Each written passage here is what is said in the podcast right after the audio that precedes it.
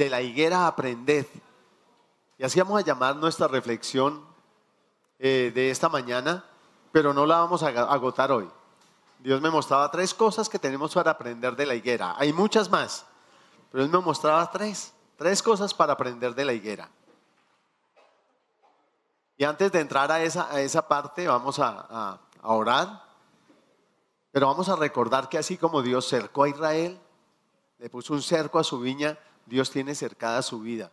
Dios tiene cercada su casa y Dios tiene cercado sus bienes.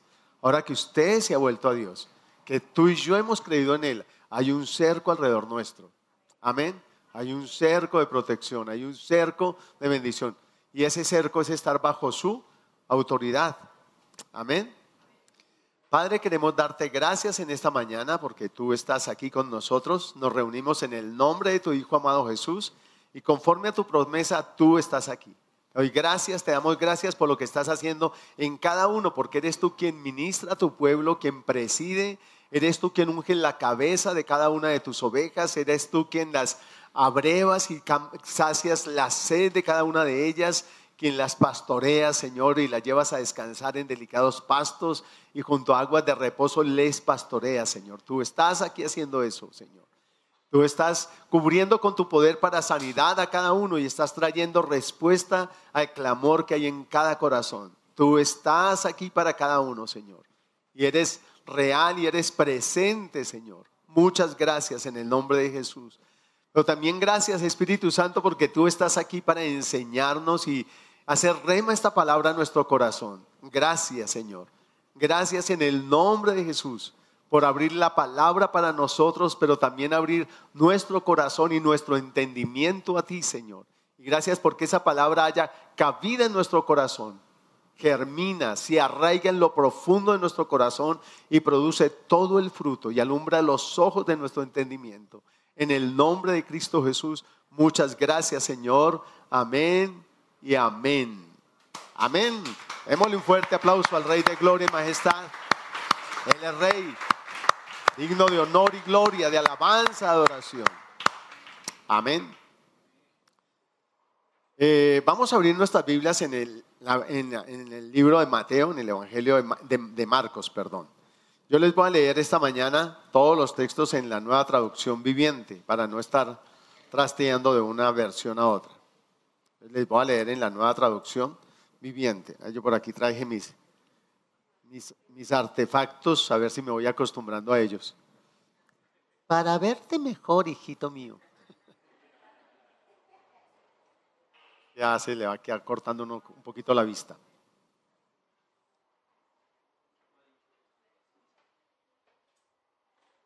Vamos a leer Marcos capítulo 13, el versículo 28. Dice, ahora aprendan una lección de la higuera.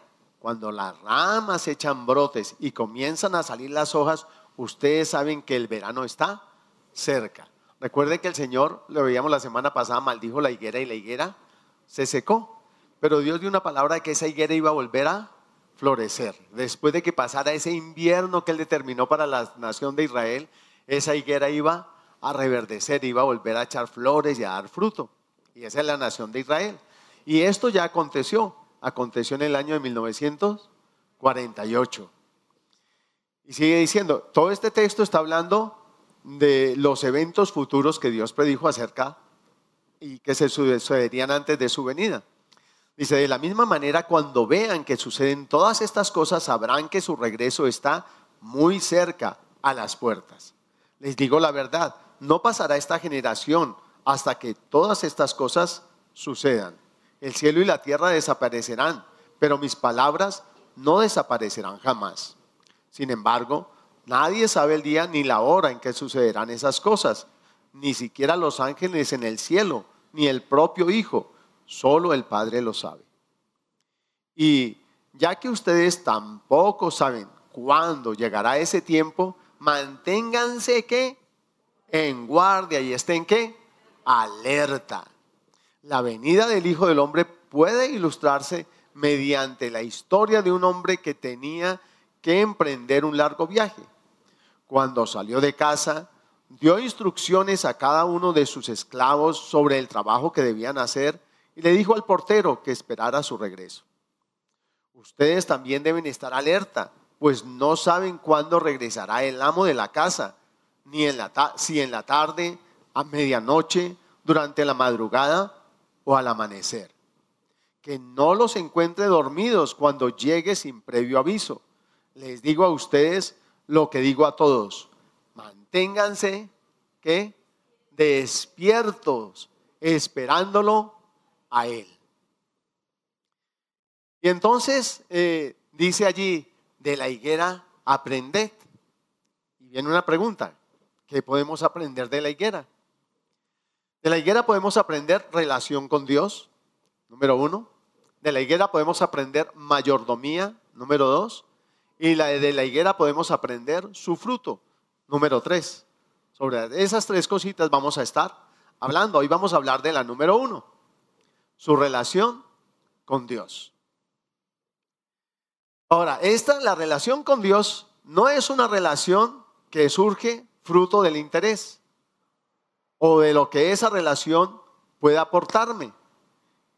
Y que se termina una vez, creo o siento que ya no me aporta nada. ¿Hay relaciones que inician por interés? ¿Sí, cierto? Hasta cuando estábamos en la iglesia católica íbamos a bautizar a nuestros hijos. ¿Qué buscábamos? Un padrino. Pero un padrino que qué? ¿cierto? Que se frotara bien los dedos, ¿sí? Que tuviera, o sea, era lo poníamos de padrino por interés, ni siquiera por amistad, ni siquiera porque fuera el más amigo, ¿sí? Cuando se va a invitar a la boda, empieza a mirarse, ¿quién qué? ¿Quién tiene oportunidad como dar un regalito mejor? ¿Sí? Palabras más, palabras menos, ¿cierto? Hay un interés. Llega un político a la casa y todo el mundo llega a saludarlo porque me puede representar algo esa relación. ¿Es así o no es así? Bueno, esta relación con Dios no debe estar movida por esto. Cuando la relación con Dios está movida por interés de un carro, por interés de unas utilidades económicas, por interés de un buen hogar, por interés de un ascenso, cuando termina o logro eso o se logra eso o veo que ya no voy a obtener eso, ¿qué pasa? Me aparto, pierdo el interés en esa relación, ya no quiero mantener esa relación. Porque ya no hay que mantenga esa relación prendida, encendida, viva. Ya no existe un interés. Ahora, de parte de Dios existe un interés genuino, real, todo el tiempo todo el tiempo y Él procura esa relación con nosotros. Porque nosotros le podemos dar algo. No, porque Él sabe que separados de Él nada podemos hacer. Porque Él sabe que fuera de Él no hay quien salve. Porque Él sabe que nosotros necesitamos de la vida y Él es la vida. Necesitamos del agua viva y Él es el agua viva. Necesitamos del verdadero pan que descendió del cielo y Él es ese pan. ¿Sí? O sea, Él sabe que nosotros lo necesitamos, sabe que sabe que sabe que nosotros lo necesitamos, pero nosotros no sabemos que sabemos que sabemos que lo necesitamos a Él. Sabemos que necesitamos esto y Él no lo puede dar. Sabemos que necesitamos aquello y Él no lo puede dar. Sabemos que necesitamos esto otro y Él no lo puede dar. Y por eso nos acercamos a Él. ¿Nos mueve qué? Un interés. Como acercarse a un político. No soy de derecha, pero No soy de izquierda, pero porque esa persona me representa un algo, una posibilidad. Él tiene la palanca para yo entrar a tal empresa, para entrar a tal banco, para entrar al gobierno, para entrar al Ministerio de Educación o al de Salud. Y me mueve un interés y después de que ya logro eso, chao. Le prometo el voto, pero como él no sabe por quién voy a votar, pues voy y voto por el que yo quiero. ¿cierto? Pero me está llevando a esa relación un interés y muchas veces eso nos mueve con Dios. Pero a Dios no lo mueve eso. Él lo mueve que sabe que nosotros lo necesitamos. Y eso es lo que podemos aprender de la higuera. Esta es una relación vital, tan importante, que Dios siempre ha procurado mantenerla a pesar del mismo Israel y a pesar de nosotros mismos. Él siempre ha procurado mantener esa, esa, esa relación. Ahora miremos algunos textos que nos van a dar luz acerca de esto. Oseas, capítulo 11, no seas así de gomelo, no. Oseas, el libro de Oseas, que está ahí enseguida Daniel. Oseas, capítulo 11. Vamos a leer del versículo 1 al 7. Dice, cuando Israel era niño, yo lo amé, y de Egipto llamé a mi hijo, pero cuando más lo llamaba, más se alejaba de mí. Y ofrecía, ofrecía sacrificios a las imágenes de Baal y quemaba incienso a ídolos. Yo mismo le enseñé a Israel a caminar, llevándolo de la mano, pero no sabe ni le importa que fui yo quien lo cuidó. Y a Israel, con mis cuerdas de ternura y de amor, quité el yugo de su cuello y yo mismo me incliné para alimentarlo. Sin embargo, como mi pueblo se niega a regresar a mí, regresará a Egipto y será forzado a servir a Asiria. La guerra como un torbellino pasará por sus ciudades, los enemigos derribarán sus puertas, los destruirán, atrapándolos en sus propios planes malignos. Pues mi pueblo está decidido a abandonarme, aunque me llaman el Altísimo, no me honran de verdad. ¿Sí? Pero mire todo lo que el Señor dice acerca de que ha hecho Israel. Lo ha cuidado, me incliné para alimentarlos, lo he protegido. Pero cuando Dios quitó ese cerco de Israel, se lo llevaron cautivos nuevamente. Vamos a Jeremías, Jeremías capítulo 7. En Jeremías vamos a ver casi todo el resto de lo que vamos a mirar el día de hoy. Jeremías capítulo 7. Vamos a leer del versículo 23 al 26. ¿Ya lo tenemos? Esto les dije, obedézcanme y yo seré su Dios y ustedes serán mi pueblo. Hagan todo lo que yo les diga y les irá bien. Pero mi pueblo no quiso escucharme. Continuaron haciendo lo que querían, siguiendo los tercos deseos deseos de su malvado corazón retrocedieron en vez de ir hacia adelante. Desde el día en que sus antepasados salieron de Egipto hasta ahora, no he dejado de enviarles a mis siervos los profetas día tras día, pero mi pueblo no me ha escuchado, ni, ni siquiera ha tratado de oírme. Han sido tercos y pecadores, aún peores que sus antepasados. Ahora, Dios podría haber dicho, ah, si no quieren, pues adiós, chao, y soltarlos. Pero no, siempre estuvo insistiendo. Recuerde que Jesús mismo lloró frente a Jerusalén diciendo, Jerusalén, Jerusalén, apedreas los profetas. ¿Cuántas veces quise juntarte, recogerte bajo mis alas, mas vosotros no? No quisisteis. Entonces era Israel el que no quería, pero Dios siempre ha querido. Y muchas veces somos nosotros los que no queremos terqueamos en la nuestra. Y a pesar de que Él nos dice, nosotros no queremos obedecer. Si nos congregamos, Israel se reunía, vivía en su territorio, pero no querían qué? Obedecerle. Y como termina la lectura anterior, me dicen altísimo, pero ninguno quiere enaltecerme. Desde que Adán y Eva se rebelaron contra Dios, el ser humano quedó separado de Dios. Y aunque Dios no le dio la espalda, esa relación sí se dañó. El hombre empezó a esconderse de Dios. Dios se paseaba en el huerto, hablaba con ellos, pero ahora el hombre estaba hablando con Dios. Estaba huyendo de Dios. No quería escuchar a Dios. Dice la palabra que la luz vino al mundo y sin embargo los hombres no vinieron a esa luz para que no fuera revelado que sus obras eran malas. dice que amaron más las tinieblas que la luz. Hablaron, amaron más tinieblas, porque cada uno de nosotros sabe si ha fallado o no ha fallado. Y uno lo ve aún desde el niño. Cuando usted ve a un niño y el niño ha hecho mal, usted sabe que el niño ha hecho mal porque no sale a recibirlo. ¿Es así o no es así? Y si sale a recibirlo, no sale con la misma efusividad de siempre. Y a veces antes de que le diga uno algo ya empieza a llorar. Yo no quería hacerlo, es que se me cayó, es que Felipe me tropezó, es que, es que... Y empieza a excusarse, porque él ya sabe que hizo algo malo. Y nadie le ha dicho nada. La mamá todavía no lo ha acusado, pero él ya está confesando. ¿Sí? La mamá todavía no lo ha llevado al papá para que lo reprenda. Y él ya está huyendo. Y eso le pasaba a Israel. Miren, amados hermanos, no huyamos, siempre vengamos al Señor. Pero eso lo, hablaremos un poquito más adelante. Ahora, aunque la Biblia nos muestra relaciones entre el hombre y Dios, como la relación de Enoch y Dios, como la relación de Job y Dios, la relación de Samuel y Dios, la de David y Dios, la de Elías y Dios, etcétera. Podemos recorrer toda la Biblia, está llena de relaciones. La que más ha trascendido es la relación de Abraham y Dios.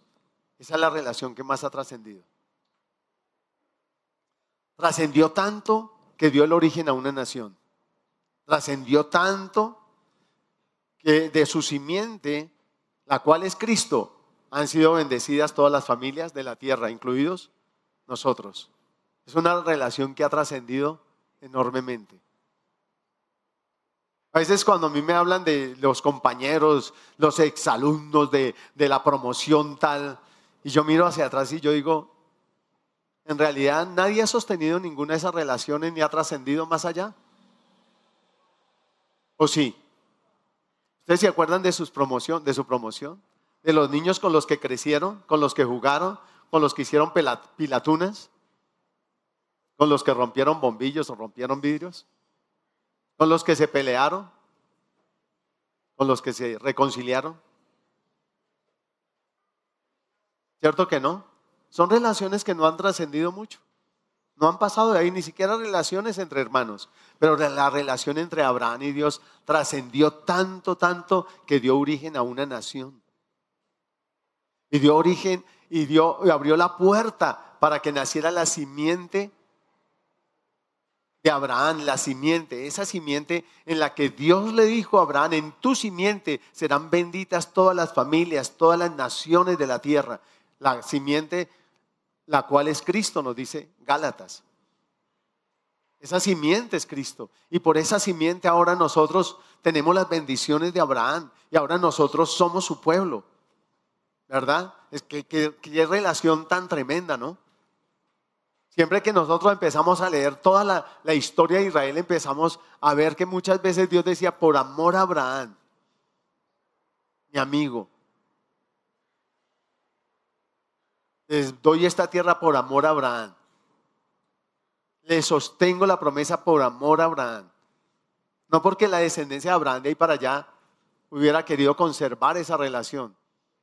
Eso fue algo que le pasó a Israel. No quiso conservar esa relación. Ahora, miremos, esta fue una relación muy provechosa y de bendición. Pero que los descendientes de Abraham, o sea, Israel, no, han valorado, no valoraron, ni han valorado, ni cuidaron. Jeremías 18. Vamos a Jeremías capítulo 18. Jeremías 18, versículos 11 y 12. Dice, por lo tanto, Jeremías, advierte a todo Judá y a Jerusalén y diles, esto dice el Señor, en vez de algo bueno, les tengo preparado un desastre Así que cada uno de ustedes abandone sus malos caminos y haga lo correcto. Lo correcto. Sin embargo, el pueblo respondió, no gastes saliva, continuaremos viviendo como se nos antoja y con terquedad seguiremos nuestros propios malos deseos. Tremendo, ¿no?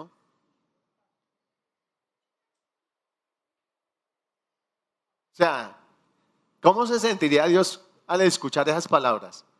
O sea, no nos, no nos digan nada. Que nosotros vamos a seguir por ahí. Estoy fornicando, voy a seguir por ahí. Estoy mintiendo, voy a seguir por ahí. Estoy con mi ira, soy un iracundo, por ahí voy a seguir. Hoy no le decimos esas palabras al Señor, pero decimos, así nací y así me quedo.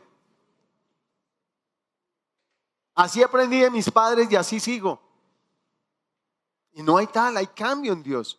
Pero yo tengo que querer esos cambios, porque esos son cambios, son fruto de la relación con Dios. Hace 15 días la pastora Juanita nos hablaba del arca Y nos decía cómo el arca estuvo 20 años en la casa de Abinadab y no pasó nada. Fue un mueble. Y nos ponía ejemplo que muchas veces nosotros tenemos la Biblia como un mueble más, que de vez en cuando desempolvamos. Pero nos narraba también cómo en la casa de Obededón estuvo tres meses y toda la casa de Obededón experimentó bendición. Todos los bienes de Obededón experimentaron bendición y todos los hijos de Obededón experimentaron bendición. Porque la presencia de Dios quiere tocar todo eso en nuestra vida, pero nosotros tenemos que querer esa relación. Ustedes no están en una religión, ni yo les predico, ni les predicaré una religión. Ustedes tienen una relación con el, con el Dios vivo. Amén. Tienen una relación con el Dios vivo. Y esa relación la tenemos que cuidar.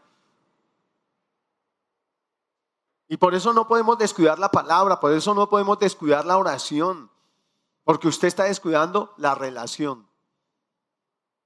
La oportunidad de ser escuchado por Él, pero también la oportunidad de que Él lo escuche a usted. Y que le conteste, de interactuar, de preguntarle. Cada que a mí me gustaba una chica, yo se la presentaba al Señor. Señor, esta me gusta. Y le decía, Señor, mire, qué piernotas. Así honestamente, qué piernotas, Señor. O mire ese cabello, Señor, wow. Con honestidad. Como un padre, como un hijo le diría a un padre. Pero siempre le decía, Señor, pero si no es, ahí te la presento.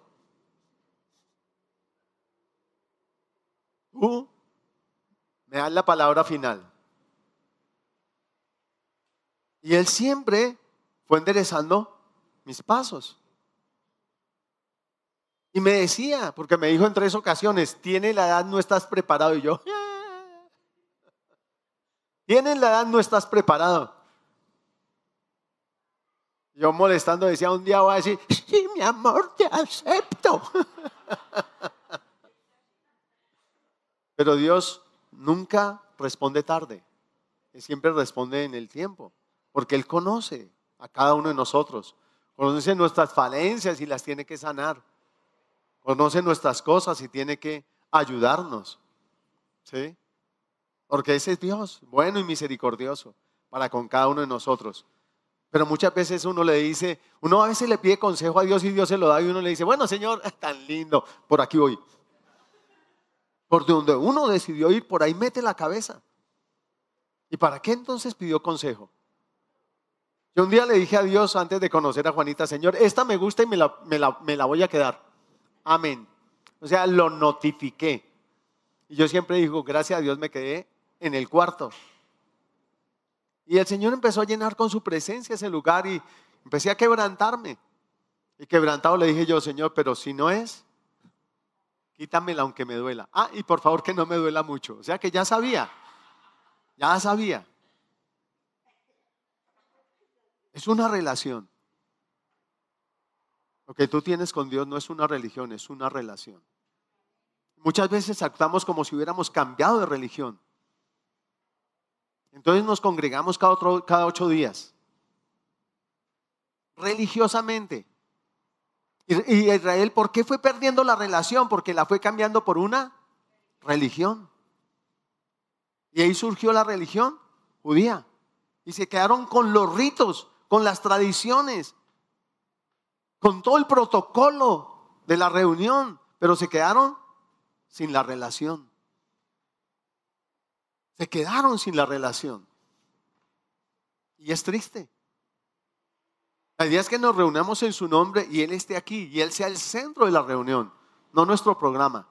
Él tiene que ser el centro de tu vida en tu casa. Para que sea el centro de esta reunión aquí, tiene que ser el centro de tu reunión diaria, continua, permanente, en todo tiempo y en todo lugar.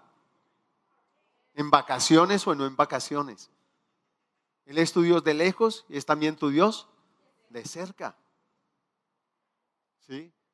Está una religión que muchas veces decimos, ¿para dónde voy? Voy a buscar del Señor. ¿A dónde? A la iglesia. Y luego él no viene contigo. No cogió el transporte contigo. No amaneció contigo. La palabra dice que él vela tu sueño. Y para velar tu sueño tiene que estar ¿dónde? Ahí. Dice que acampa a tu alrededor y te defiende. Entonces, ¿cómo es que venimos a buscarlo? No puede ser que venga a buscarlo. Vengo a celebrar, vengo a darle gracias en la unión de mis hermanos y a reconocer que hasta aquí me ha guardado, me ha ayudado, me ha suplido, me ha bendecido, me ha protegido, me ha aconsejado, me ha dirigido, me ha instruido, me ha corregido, aún me ha estorbado para hacer algo malo. Ha presentado circunstancias, ha, presentado asnas como a Baal que le estorben a Balaán que le estorben. Y a veces Dios pone en el camino personas o circunstancias a estorbarnos para que no sigamos ese camino. Y como no lo escuchamos ni lo vemos al igual que Balaán, entonces empezamos a reprender al asna.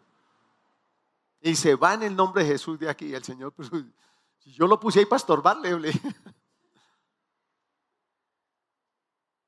Dios lo ama mucho y nos ama mucho.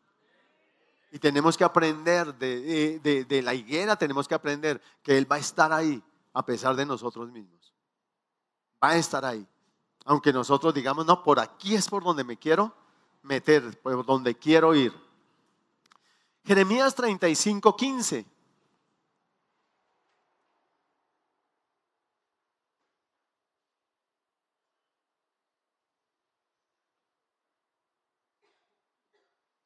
Dice, Vez tras vez les envié profetas que decían, apártense de su conducta perfecta y comiencen a hacer lo que es correcto. Dejen de rendir culto a otros dioses para que vivan en paz aquí en la tierra que les di a ustedes y a sus antepasados. Pero ustedes no querían escucharme ni obedecer. Eso es como cuando uno le da consejo a los hijos. Ahora que uno es padre, uno puede entender uno le da consejo a los hijos y los hijos terquean por meterse por ahí, despreciando el consejo que uno les da, y uno ya sabe que se van a machacar, que se van a dar duro. Y uno ya está esperando que regresen diciendo, ay, ay, ay, papi, ay, ay. Sí. A mí me pasó una vez, yo sé, ya se los he contado, pero se los voy a volver a contar. De mi hija Elizabeth, la que está hoy aquí arriba cantando, en una silla meciéndose. Y yo, cuando la volteo a mirar, hija, te vas a caer, no hagas eso. Te vas a caer. Siéntate bien. Me distraje y ¿qué estaba haciendo? Nuevamente lo mismo. Otra vez la reprensión. Y volví y se sentó. Volví y seguí haciendo mis cosas. Cuando volteé a mirar qué estaba haciendo, lo mismo. A la cuarta vez cuando la volteé a mirar ya iba para el piso, con todo y silla. Y corrí yo y alcancé a meterle la mano y la levanté. La, la, silla era así curvita en, el espaldar y eso se desbarató ese espaldar. Nos puso a estrenar como la niña. Gracias. Y entonces, entonces la alcé y le digo yo, hija, ¿te golpeaste? Me dice, no, papi. ¿Segura? Sus manos, su cabeza, no, papi. Y yo, hija, si tú no me obedeces, no te puedo proteger. ¿Sabe qué me dijo el Señor en ese momento? Lo mismo pasa conmigo. Si tú no me obedeces, yo no te puedo proteger. Sus consejos son para protegernos, son para ayudarnos. Sus normas son el cerco a nuestro alrededor, cerco a nuestras finanzas, cerco a nuestra relación conyugal, cerco a nuestra relación eh, de familiar, a nuestra casa, cerco a nuestra vida profesional, laboral, financiera, cerco a nuestra vida personal, a nuestra salud. Él nos da normas. No es para dañarnos la vida, es para bendición nuestra. El semáforo hay que marcar rojo no está para que usted llegue tarde a la casa, a la casa o al trabajo, está para que usted efectivamente llegue a la casa y llegue al trabajo. ¿Cuántas veces vemos accidentes y decimos hasta ahí le llegó la carrera? Tanto corrió para quedar aquí. Porque al correr y el afán me lleva a pasarme las, normas que solo están para mi protección. Y es lo que Dios quiere con nosotros. Y sin embargo, Él tiene que decir, no quisieron hacerlo, no quisieron mirar, no quisieron obedecer. Jeremías 2. Jeremías capítulo 2. Vamos a leer el versículo 31 al 32. Aquí hay varias preguntas. Dice, oh pueblo mío, presta atención a las palabras del Señor. ¿Acaso he sido como un desierto para Israel? A la pregunta del Señor, ¿acaso he sido un desierto? O sea, que vienen a mí y encuentran un peladero. ¿Acaso he sido una tierra de tinieblas?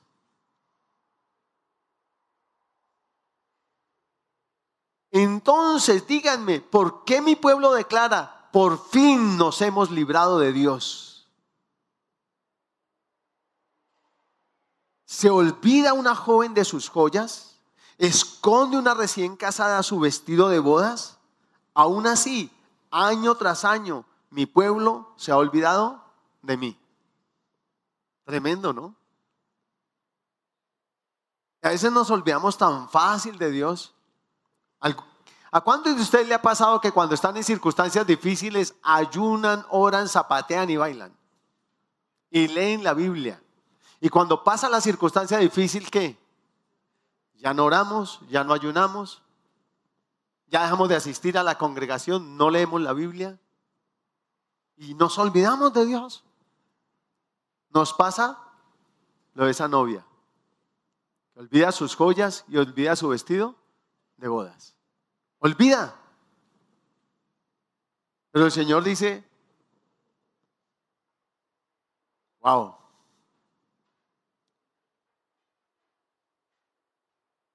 Aún así, año tras año, mi pueblo se ha olvidado de mí. Y la idea es no olvidarnos de Él. La idea es que a nosotros no nos pase. La idea es que tú y yo sí queramos. Dios te ama tanto que quiere lo mejor para ti. Quiere lo mejor para mí. Y si no tenemos eso mejor que Él quiere, es porque nosotros nos conformamos con lo que ya, con lo que, con lo que fui a buscar de esa relación. Ya tengo lo que fui a buscar de esa relación, ya. Y ahí en adelante me vuelvo un religioso. ¿Sí? Cualquier cosa es más importante para mí. Y entonces lo cambio a él por cualquier cosa. Menos mal que ahora no tenemos ídolos. Nosotros ya no somos idólatras, ¿sí o no? Ah, en realidad sí. Idolatramos cantantes, eh, eh, idolatramos predicadores, e idolatramos lugares. Somos idólatras. Hay que decirle al Señor, Señor, somos idólatras del celular, del chat,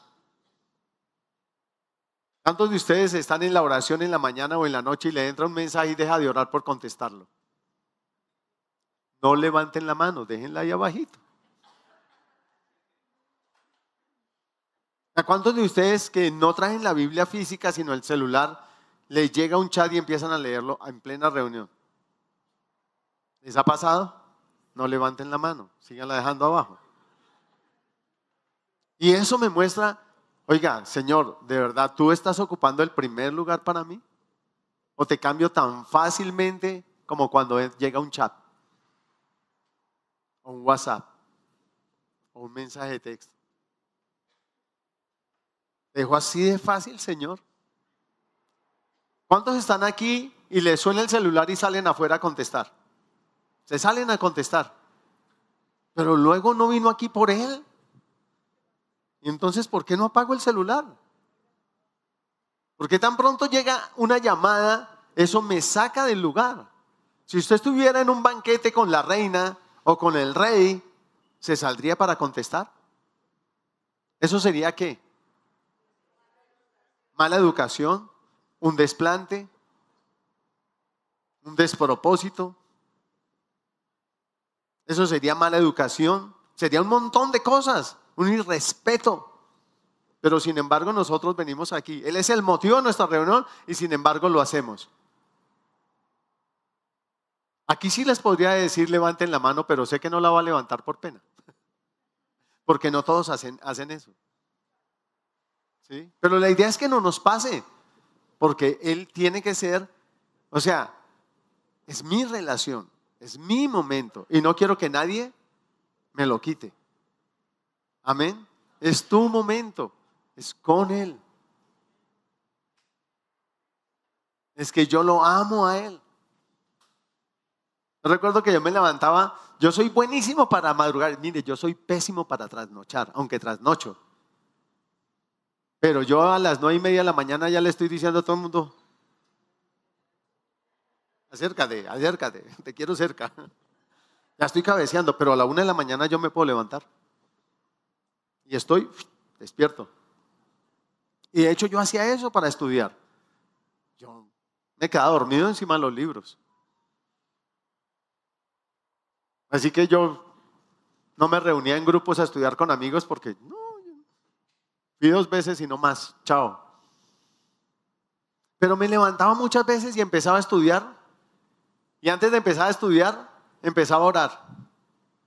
Y cuando me daba cuenta eran las 4 o 5 de la mañana y yo, ay Señor, no estudié.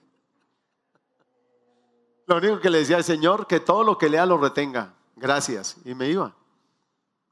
Pero no me sacaba ni el estudio de ahí. Y a un primo viviendo con nosotros y él decía, semana, ¿qué horas estudia? Porque en esa relación es tu corazón el que queda prendido a Él. Y cuando tu relación está prendido a Él, créeme que orar, cantar, danzar, celebrar, congregarse en su nombre, eso no es, eso no es inconveniente. Si no, pregúntele a los enamorados. Yo me iba desde el Garcés Navas hasta Mandalay. Muchas veces salía a la una de la mañana de allá para mi casa y me iba caminando hasta la Boyacá, casi desde Banderas hasta la Boyacá. ¿Y no le daba miedo? No, Dios tiene aquí a sus ángeles guardando este enamorado.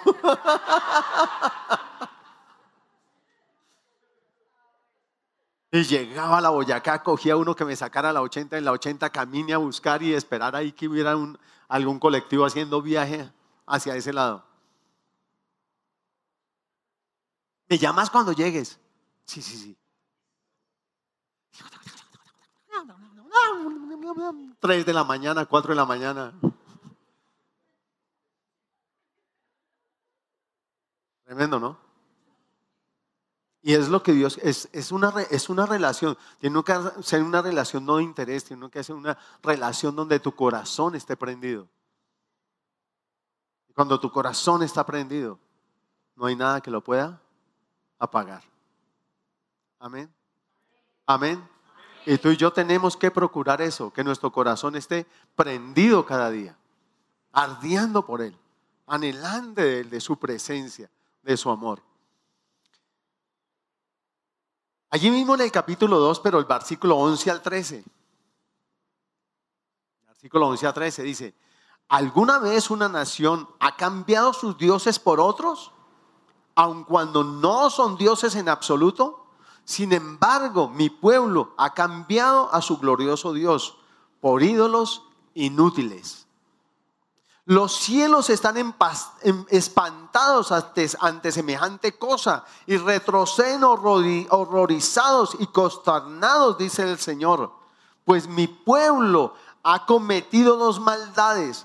Me ha abandonado a mí la fuente de agua viva y ha acabado para sí cisternas rotas que jamás pueden retener el agua. Tremendo, ¿no? ¿Y cuántas veces nosotros cambiamos a Dios? Entramos a trabajar y ya no nos queda tiempo. Y lo cambiamos. Pero para otras cosas sí nos queda tiempo. Y entonces empezamos a sacar excusas y excusas y excusas. Y ya, ¿dónde está ese papito lindo, amado, te amo? ¿Qué pasó? Era solo un discurso mientras le sacábamos lo que queríamos.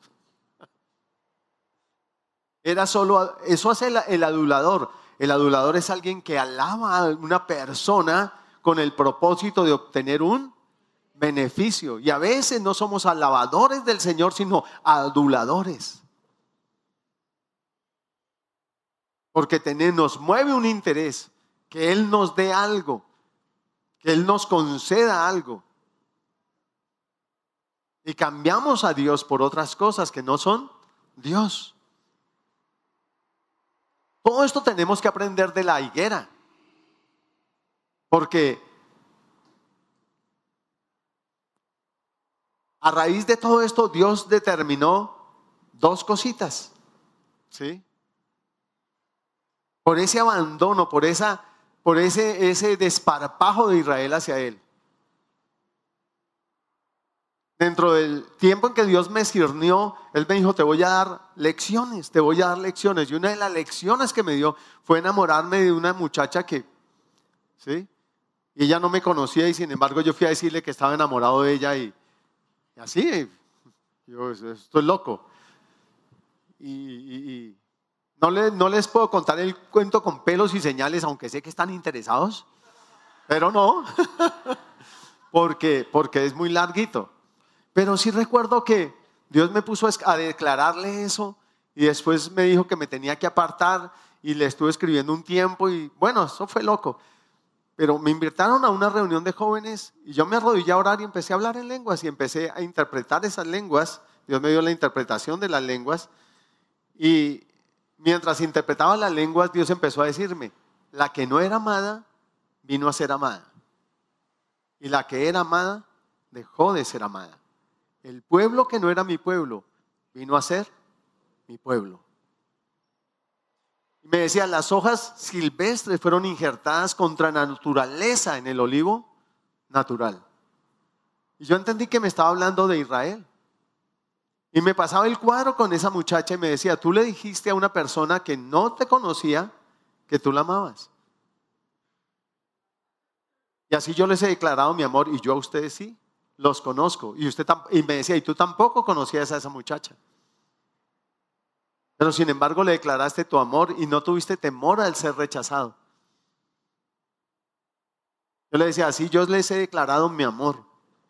Y yo sí los conozco a ustedes. Y sé cómo son. Conozco su salir, su entrar, su ir, su regresar, su llanto, su risa, su alegría, su tristeza. Todo lo conozco. Su acostarse, su levantarse. Me decía, porque yo tuve un tiempo en que como no le, no le pude volver a escribir ni nada, yo anhelaba que me escribiera porque en ese cernirme Dios me dijo, vas a estar solo y me tuvo un año solo. Solo, aunque tenía personas, yo sentía la soledad a mi alrededor y sabía que solo lo tenía él. Y le escribí a esa niña y yo decía, Señor, si ella me escribe, yo le, pues le tengo que escribir y tengo a alguien a que contarle todo. Pues no, no me escribió. Ustedes tienen que imaginarse todo porque les estoy contando así rasgos, entonces parece que todo no hilara. Pero eso hila perfectamente. Y entonces me dice, así como tú anhelaste que esa niña te escribiera, yo también anhelo que ustedes se fijen en mí, ustedes me miren, ustedes saquen tiempo para mí. Porque Dios es un Dios que ama esa relación. Y así como dice, ¿acaso el que hizo el oído no irá?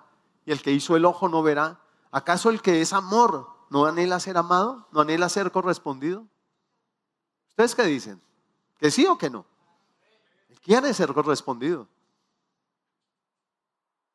Y es triste cuando una, una, persona se acerca a uno porque uno tiene carro. O porque uno es el dueño del balón. Y entonces se acerca por el interés del varón, del balón.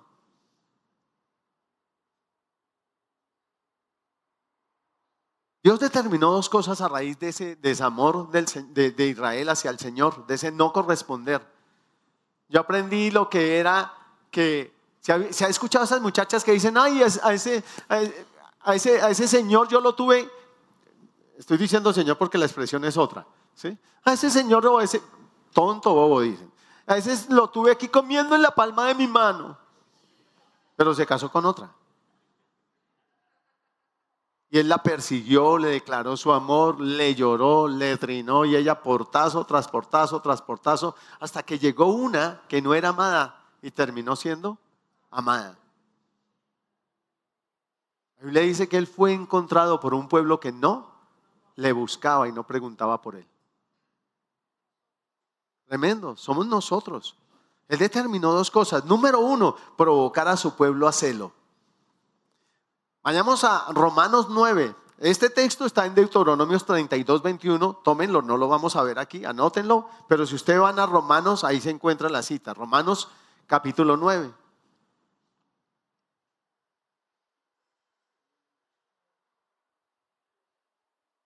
Romanos 9 nos dice de la siguiente manera.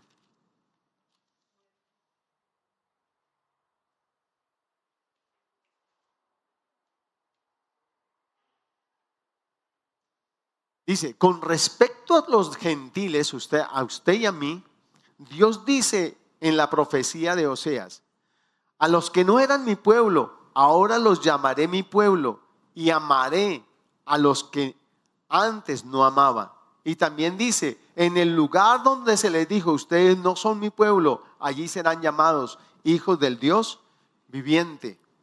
Hijos del Dios viviente. O sea, ese pueblo que no era su pueblo vino a ser su pueblo. Pero vayamos ahora a Romanos 10, 16 a 21, y ahí vamos a encontrar lo, de ese texto de Deuteronomio.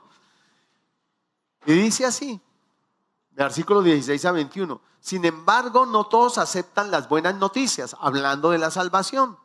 Porque el profeta Isaías dijo, Señor, ¿quién ha creído a nuestro mensaje? Así que la fe viene por el oír es decir, por oír la buena noticia acerca de Cristo. Pero pregunto, ¿de verdad el pueblo de Israel oyó el mensaje? Claro que sí. El mensaje se ha difundido por toda la tierra y sus palabras por todo el mundo. Vuelvo a preguntar, ¿entendió realmente el pueblo de Israel? Por supuesto que sí. Pues incluso en el tiempo de Moisés Dios dijo, Despertaré sus celos con un pueblo que ni siquiera es una nación. Provocaré su enojo por medio de gentiles insensatos.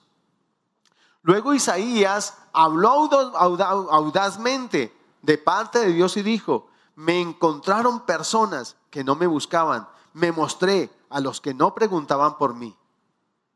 Pero con respecto a Israel, Dios dijo, todo el día les abrí mis brazos, pero ellos fueron desobedientes y rebeldes. Tremendo, ¿no? Ahora, Dios decidió despertarlos a celos. Dios un día va a retomar su, su obra con Israel. Recuerde que queda una semana por cumplirse. Que Dios le dijo a Daniel que vendrían, 70 meses vendrán sobre tu nación. Pero quedamos en la semana 69, hasta la muerte del Mesías. Y quedó como flotando en el aire la semana 70. Y la semana 70 Dios va a retomar. Abrió como en el tiempo de Noé un compás de espera para que la humanidad se vuelva a Él. Abrió una puerta de salvación, puerta que es Cristo. Esa puerta es Cristo.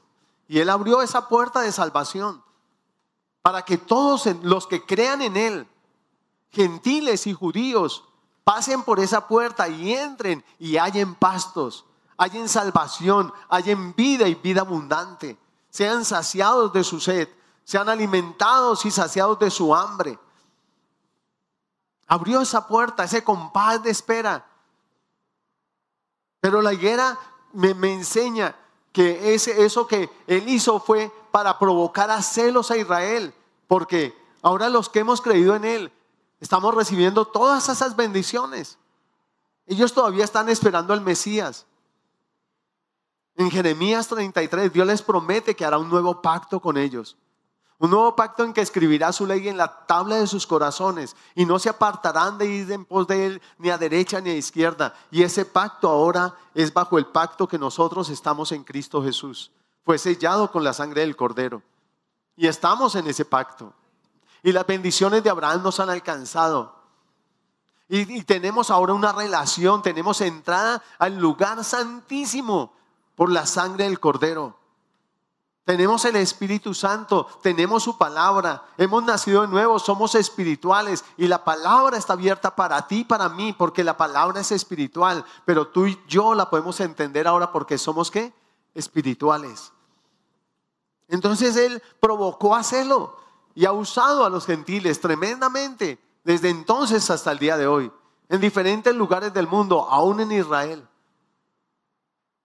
Y muchos de Israel se han convertido al Señor, pero también muchos no lo han querido reconocer. y le han rechazado.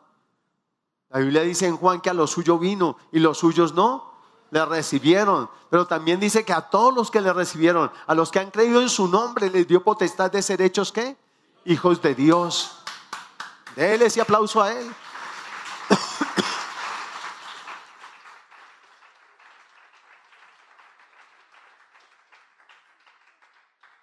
Ahora, es una gran responsabilidad.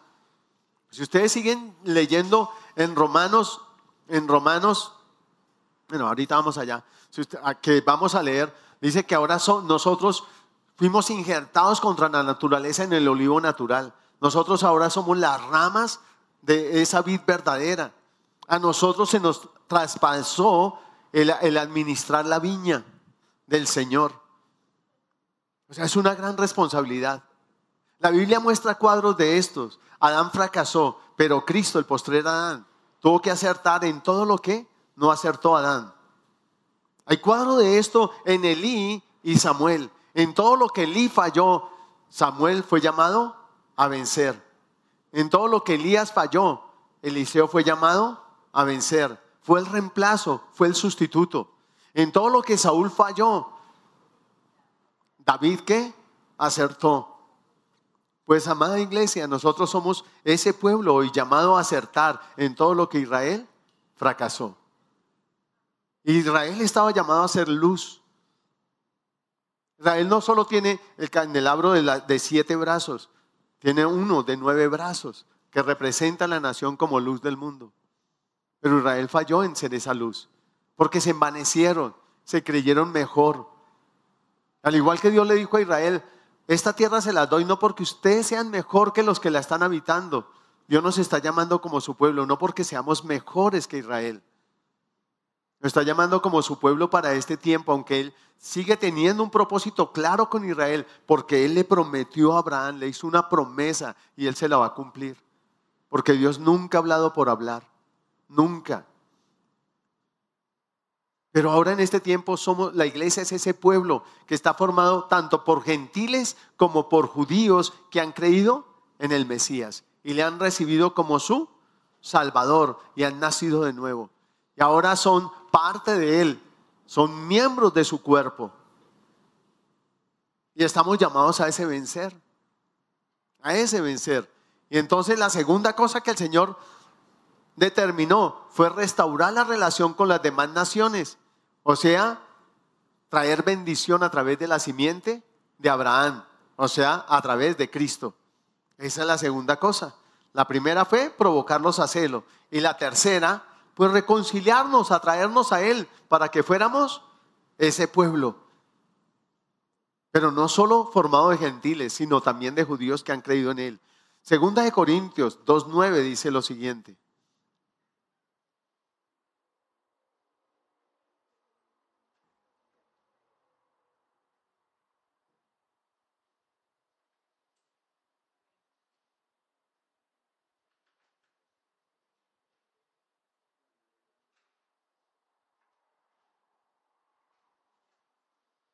Creo que me equivoqué de cita, pero ya se las digo.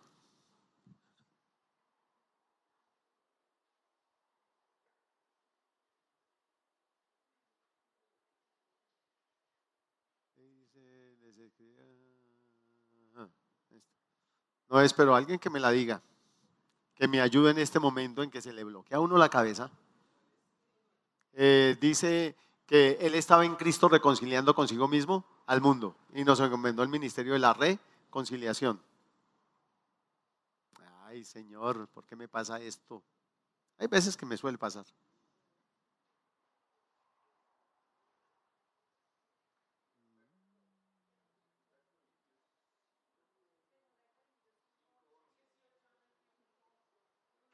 Cinco dieciocho, listo.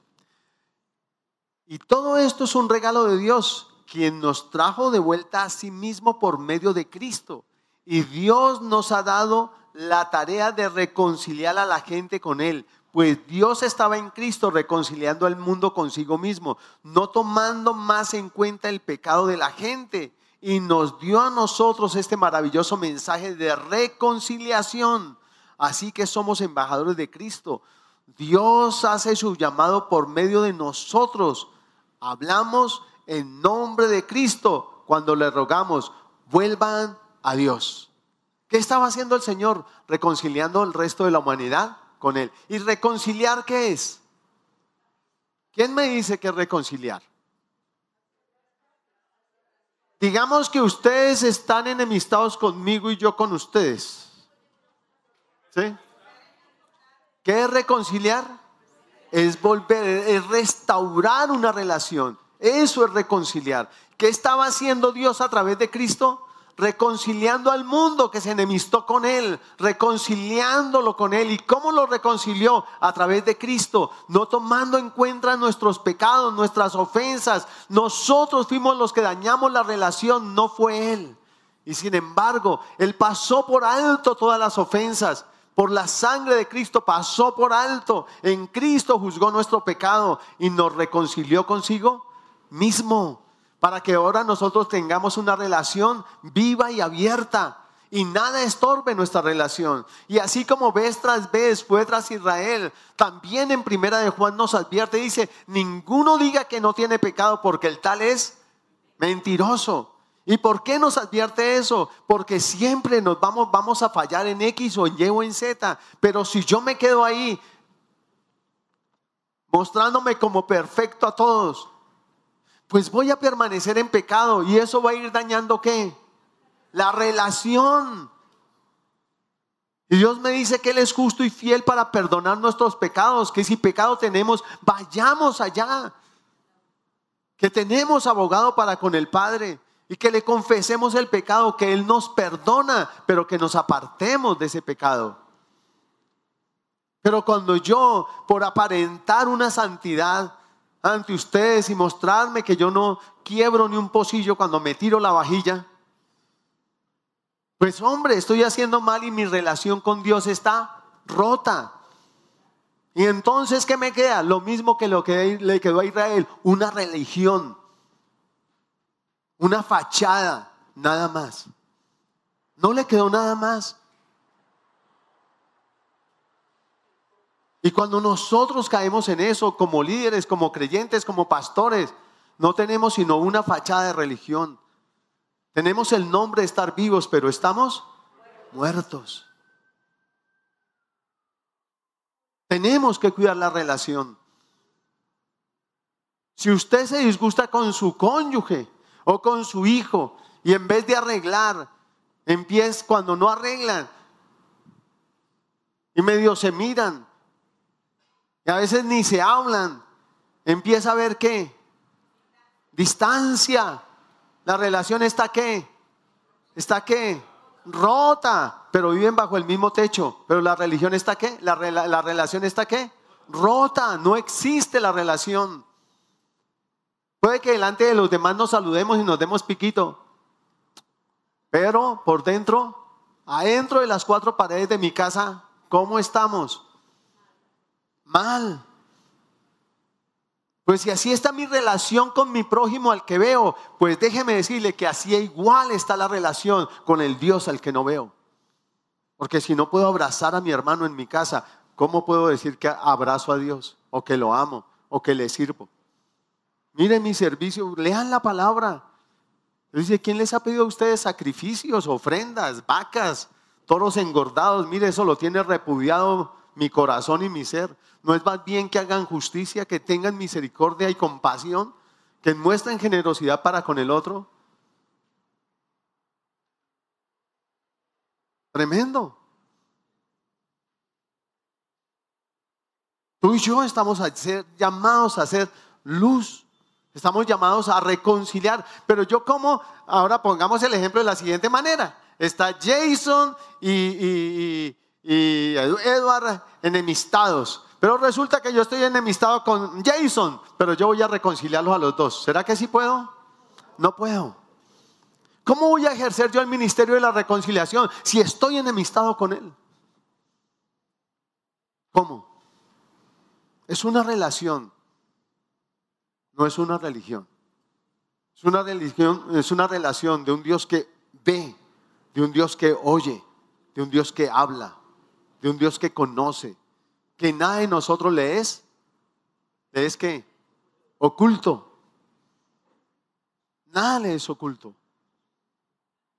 Y tú y yo estamos llamados a cuidar esa relación. Si no cuidamos la relación,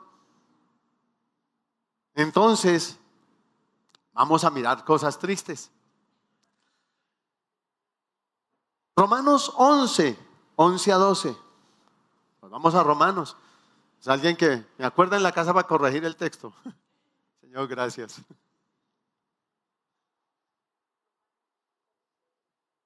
Ahora todos empiezan a llamarme, pastor, acuérdese de corregir el texto. Está bien.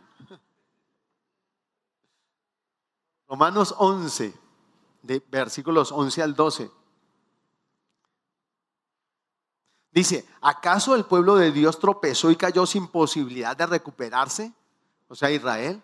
De ninguna manera. El pueblo fue desobediente. Por eso Dios puso la salvación al alcance de los gentiles. Ahora, Dios quería traer la salvación a través de Israel a nosotros. Pero lo que les contaba la vez pasada, los israelitas llegaron a un punto, venía un gentil y cogían por otro lado. Porque eso era con contaminarse. ¿Recuerda cuando el Señor mandó a, Pedro a casa de Cornelio? Primero le bajó animales y le dijo, come. Y él, no, Señor, no hemos comido nunca nada impuro. Come.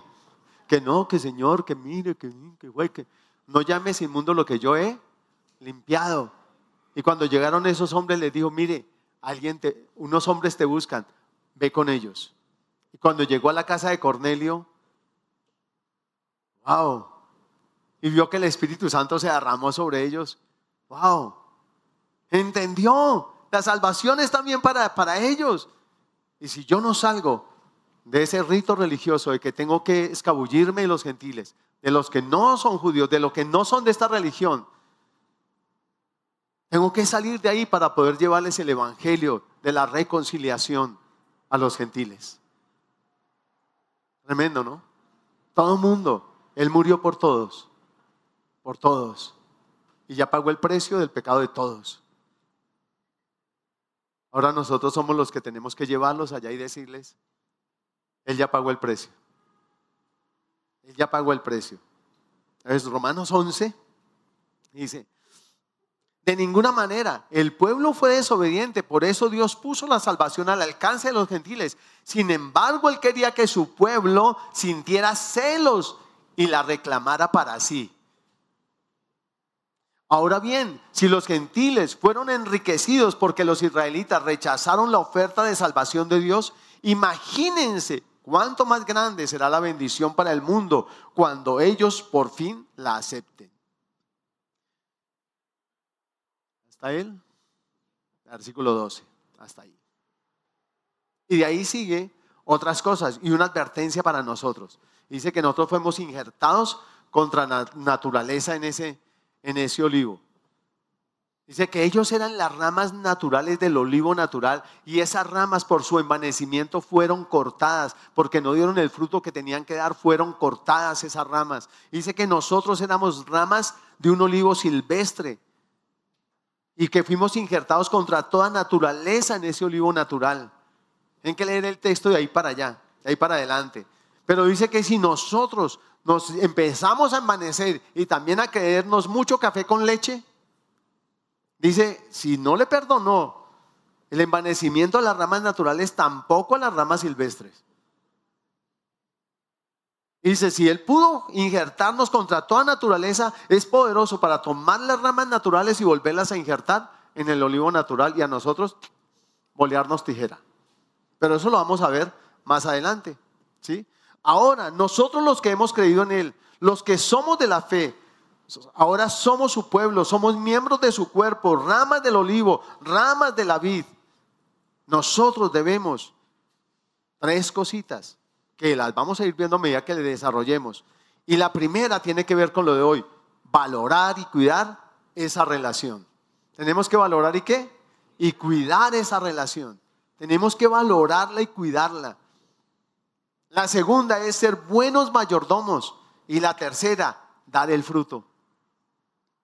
Nos miremos dos, versículos más. Allí en Romanos, versículo 11 del 15 al 21, que ya se los parafraseé, pero que quiero que lo leamos. Dice, Pues si el, si el rechazo de ellos hizo que Dios ofreciera la salvación al resto del mundo, la aceptación de ellos será algo aún más maravilloso. Será vida para los que estaban muertos.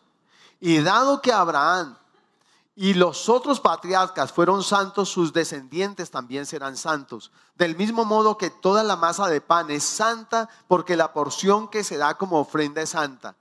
Pues si la raíz, de la, raíz del árbol, las raíces del árbol son santas, las ramas también lo serán. Algunas ramas del árbol de Abraham, algunos del pueblo de Israel han sido arrancadas y ustedes los gentiles, que eran ramas de un olivo silvestre, fueron injertados. Así que ahora ustedes también reciben la bendición que Dios prometió a Abraham y a sus hijos, con lo cual comparten con ellos el alimento nutritivo que proviene de la raíz del olivo especial de Dios. Así que no se jacten de haber sido injertados para reemplazar a las ramas que fueron arrancadas.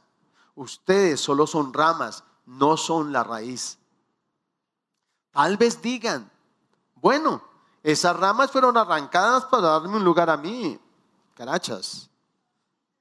Es cierto, pero recuerden, esas ramas fueron arrancadas porque no creyeron en Cristo. Y si tú estás allí, porque sí creíste. Y tú estás allí porque sí creíste. Así que no te consideres tan importante, más bien teme lo que podría suceder. Pues si Dios no perdonó a las ramas originales, tampoco te perdonará a ti. Y es una advertencia que el Señor nos hace. ¿sí? Él viene por una cosecha. Esto no se lo digo para miedo ni cosa por el estilo. Esto se lo digo simplemente es que es difícil que una rama dé fruto si no está pegada al árbol. ¿Es así o no es así? Y no solo cualquier árbol, el olivo natural o la vid natural. Porque además en Juan 15, que lo vamos a ver la otra semana, dice que el Padre es el labrador, o sea que esa vid tiene un cuidador. La vida es Cristo, ese olivo es Cristo, esa vida es Cristo. ¿Sí? Y nosotros las ramas, y estamos llamados a dar fruto, y el Padre es el labrador. ¿Y qué hace el labrador? Remueve la tierra, quita la maleza, pero además, ¿qué hace con las ramas? Las que, chas, chas, las trasquila, ¿no? Pero no porque sí, él las trasquila con el propósito de que esa rama sea más fuerte y que esa rama bote mejores, mejores que frutos. ¿Alguna vez alguna, alguno ha tenido un rosal? Cuando el rosal crece así loco y lleno de maleza, por más que sean rosas tipo exportación, las rosas son pequeñitas y achiladas. Porque no tiene quien las cuide. Pero cuando hay un labrador que las pode, que les quite la maleza. Las rosas son unos botones impresionantes, hermosos. Es de las flores más hermosas que hay. ¿Sí? Pero tiene que ser podada, tiene que ser regada, tiene que ser limpiada alrededor. Y eso es lo que Dios hace contigo y conmigo a través de la palabra. Él nos limpia. Cada que tú estás leyendo la palabra, Él te está limpiando, te está santificando, está mostrando cosas que hay que quitar y que Él te dice, quítalas, te afean. Aún de tu vestir. Porque hay cosas de nuestro vestir que nos afean delante de Él. Pero cuando queremos correr tras lo nuestro propio, nos vestimos como nosotros queremos. Y nos ponemos lo que nosotros queremos.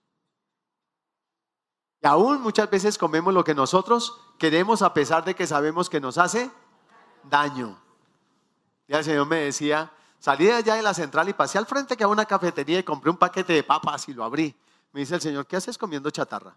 Yo,